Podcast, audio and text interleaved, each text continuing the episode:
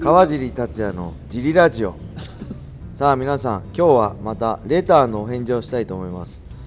川尻さんこんにちは。川川尻さんの若手時代はマッハ師匠にお世話になったと話されていましたね。川尻さんの若手時代のジムやマッハ師匠との思い出話について聞きたいです。とのレターをいただきました。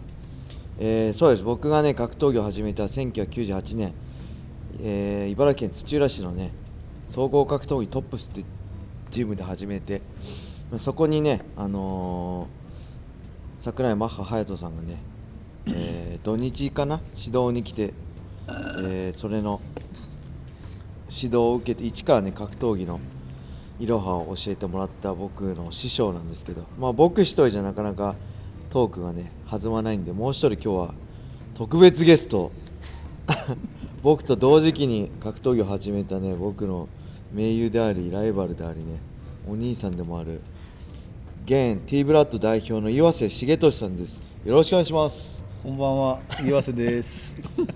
というわけで、まあ、他にもねたくさん何人かい いる。そこはあえて言わないで2人でちょっとその昔の思い出話について話してみますか。どうですか？マッハさんとだったり、ジム。だトップスのジムですよね。総合格闘技トップスってねあれ場所どこですか？土土浦市の。あ、なんだっけ、あそこ、どこだっけ？西真鍋？西真鍋？かどっか？真鍋？真鍋かな。とにかくねプレハブなんですよね。そうプレハブ。小屋でね2階建てで2階が二階はね、まあ、住居。の間みたいな。そう。先生の住居みたいなの住んでなかったのかな当時。いや、住んでなかった住ん。でなかった。で1階がジムでねただマット引いてあってサンドバッグが2個か3個、そうにあ、三個ぐらいしかなかったな。そう置いてあったあそこでね、掃除やった覚えがないよね。そう全く掃除しないんですよ毎日練習しても誰も掃除しないっていうね恐ろしい状況でそのうちマット波打ち始めてねもうボロボロになってもボロボロになって。サンドバッグもちぎれてボロッボロになってだってさ、ジムさ、いくつ、千九百九十八年に98年にできたんだよねできて、俺二千五年ぐらいに。2005年まで在籍したんだよねおその時に。店まで在籍してたから。それまでにあの何あの消毒するさ液あんじゃん。あれあの 一瓶使い切んなかったんだ。バケツに水でみ水汲んでそれに薄めて使う消毒液みたいなのがあったんだけど。あれそれがなくな使い切誰も掃除しない。誰も掃除しない。よよくマットキンとかになったよね。うん。いや当時ね、ようん。あのゴミ戦でね公開練習をねトップスやったんですよ。であまりにもボロくてそれがなんか新聞とかに載ったんですよ。川尻はこんなジムでえー頑張ってるみたいなのあったら、それを見てある人がねあんな状況で頑張ってる川尻選手をサポートしたいっつってねスポンサーになってくれた人がいまマジで？すごい。いやあれ僕とは関係ないんだけどな。先生もねもう強烈でしたよねキャラが。ブス先生って言ってね本当本当。あスナックブスやスナックブスってブスをあブスを経営でスナックブスっていうスナックを経営してるんですよね。そそこの先生それも経営してる代表で金沢先生って言うんだけどみんなからブス先生ブス先生ってねでもさ俺らがさ入った頃さアリストとか乗ってたもんね。あそうアリストとか。ア アリストあったね、そう。当時のどこですか？どこの高級会社？日産かどっか。トトヨタトヨタでしょ。アリスト。あったね。そう、いい車乗って。でもねあのジュースホルダーになぜか醤油が。ずーっと置きっぱなし。ずっと置きっぱなしだ。どんだけ醤油使うんだよと思って最初は景気良かったんだけどだんだん俺らが入った頃から もうやばくなってきてね、バブルが崩壊した数年後か。そうだよやばかったっすよね。飲み屋がね。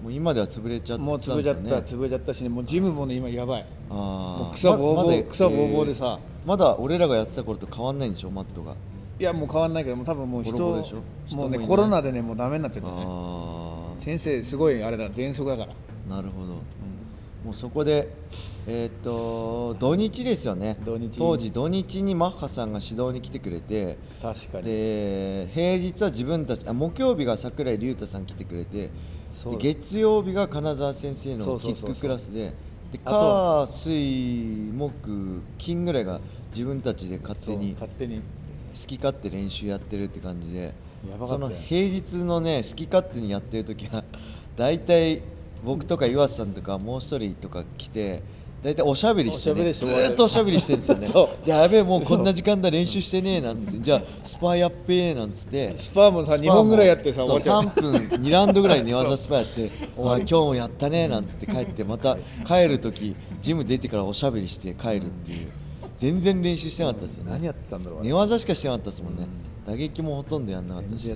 レスリングなんかやってなかったそうレーシング全くやってなくて土日はけどマッハさん来てあそうだね。マッハさん来ると超来ると厳しいからなんかね、入って僕まだ1ヶ月ぐらいの素人の僕と当時シュートのチャンピオンだったマッハさんに言われるんですよ「おう川尻スパやろうぜ」って言ってスパ始めて一発でもねこっちが間違って当てちゃうと そう。100倍返しで倍返しだって言って。確かに。もうボッコボコにローキックで吹っ飛ばされて1週間歩けないぐらい。あでも俺そこまでねやっやられた時なかったな俺は。僕と萩島さんですよね大体、ボコボコやられたの。ローキックで吹っ飛ばされて頭と足が逆回下 頭が下になって足が上になるぐらい蹴っ飛ばされて1週間階段歩けなかったですあのマッハの弟もやられてたじゃんあそうマッハさん。けどマッハさん弟には弱いんですよね。そう。弟がちょっと切れるとあごめんごめんよみたいになって。ごめんみたいな。あ弟にはすごい弱いんだな、でそんなんだからね毎週そんなんだからなかなかそそそういう環境で育ったからチーム茨城茨城の連メンバー強いんだって言われそうだけど全全然然そんなことない。それがそれがもう恐怖で 途中でもうみんな行かなくなっちゃったんですよね。みんなそう。みんな連絡取り合って例えば僕が先にジムに着くとあれ誰もいないとか思って岩瀬さんとか来るのぐるぐる田んぼ周りだから田んぼの周りを30分ぐらいぐるぐるぐるぐる車で運転しててあれ誰も来ないって岩瀬さんに連絡電話して岩瀬さん今日来ないんですか？っつってあちょっとしちょっと仕事で来れないって言って帰ったの？そう。来れない一人ってなるとあじゃあ帰ろうって言って車で40分かけてジム来て30分ぐらいジムの周りくるくる車で歩ってで誰も来ないって言ったらそのまま帰るっていう。もう本当にねもう逃げ出したいぐらい怖かった。当当時はね本当強かったですよね。ライオンの檻に入ってるような感じだった。だって俺3か月ぐらいしかやってんだもん。そうそうボッコボコにされるから。当時まだその練習体系っていうのできてないこうすれば強くなるっていうのないからとりあえず全力で殴り合いぐらいのテンションだから、もう嫌で嫌で怖くて怖くてもう逃げ出して結局誰も土日行かなくなっちゃって土日フリーになっちゃったんですよね、ででフリーになったらみんな来始めて俺とか岩瀬さんとか来て。悪口じゃないよこれは。全然悪口じゃないです、うん。あの本当に怖かった。そのぐらい恐怖だったし、あのそういうのを乗り越えたから強くなったんじゃなくてそう。いうのはしなくていいんですよってい や今の時代そんなのないけど、僕はそういうなんか合宿でなんかみ例えば合宿で死ぬほどやるとかあるじゃないですか。朝昼晩毎日ずっと練習するとか、僕そういうの昔から超否定的で全部断ってきて合宿で3日追い込んで体調崩してその後3日休むよりも1週間毎日練習したあの適度に練習したら強くなるじゃんって派だったからあんまねこうそういうのね。でもさあの好きじゃなかったんですよね。いきなりさあの平日来る日とかもあって ありました。前触れなく。そう。なんかみんなでもうお話ししながらさなんか楽しくやってたらさいきなりガラッて入って誰が来たんだって思った。らマッハがそこに立ってた時のあのみんないきなりあのストレッチし始めみんな今まですごい和気あいあいとおしゃべりしたりなんかシャドウしたりサンドバッグしたりしてるんですよね。そう。